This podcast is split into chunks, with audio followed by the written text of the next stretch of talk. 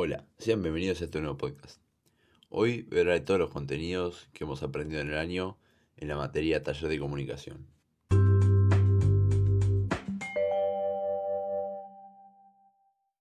Primero quería hacer un análisis eh, con la escalera de metacognición.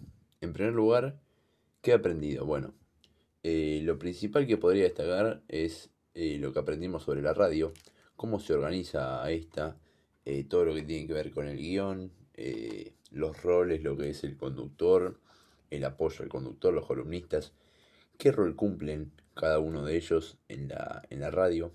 Después tenemos los tipos de entrevista, eh, la entrevista en vivo, la entrevista grabada, la entrevista mediante comunicación telefónica. Em, y después tenemos todo lo que es el podcast, que que no hubo mucho en sí, digamos, de cómo hacerlo. Eh, tuvo que ver mucho con cada uno, cómo lo, cómo lo prefería hacer. Pero sí, las herramientas para editarlo y producirlo eh, fue de lo que más aprendimos.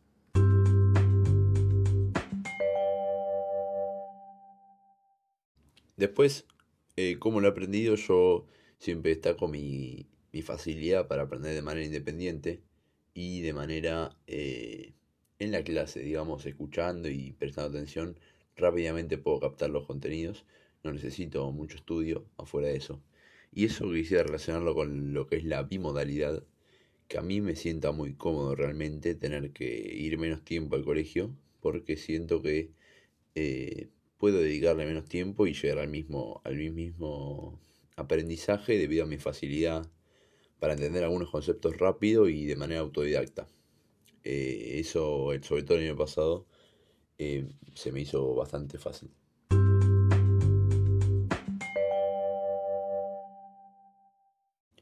¿Para qué me ha servido?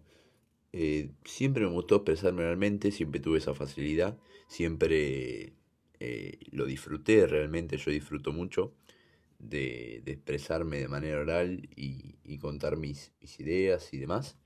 Eh, por lo tanto, me gustó hacer el podcast hace mucho, no sé si hace mucho, pero siempre me gustó tener la posibilidad de hacerlo y, y esto me pareció una buena posibilidad.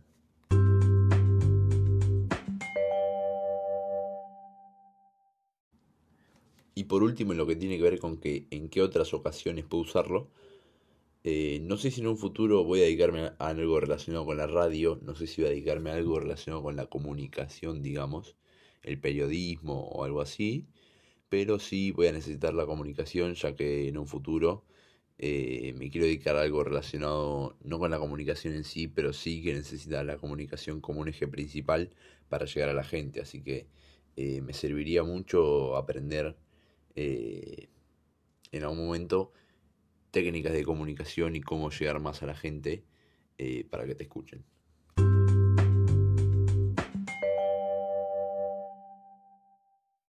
Y después mencionar sobre la importancia de estudiar el formato y lenguaje radiofónico.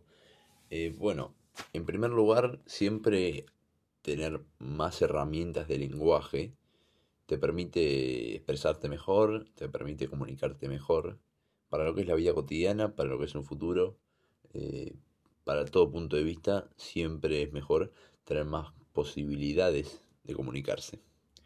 Y después con lo que es el formato, en lo personal, eh, a mí me permitió comprender mejor cuando escucho una radio, por ejemplo.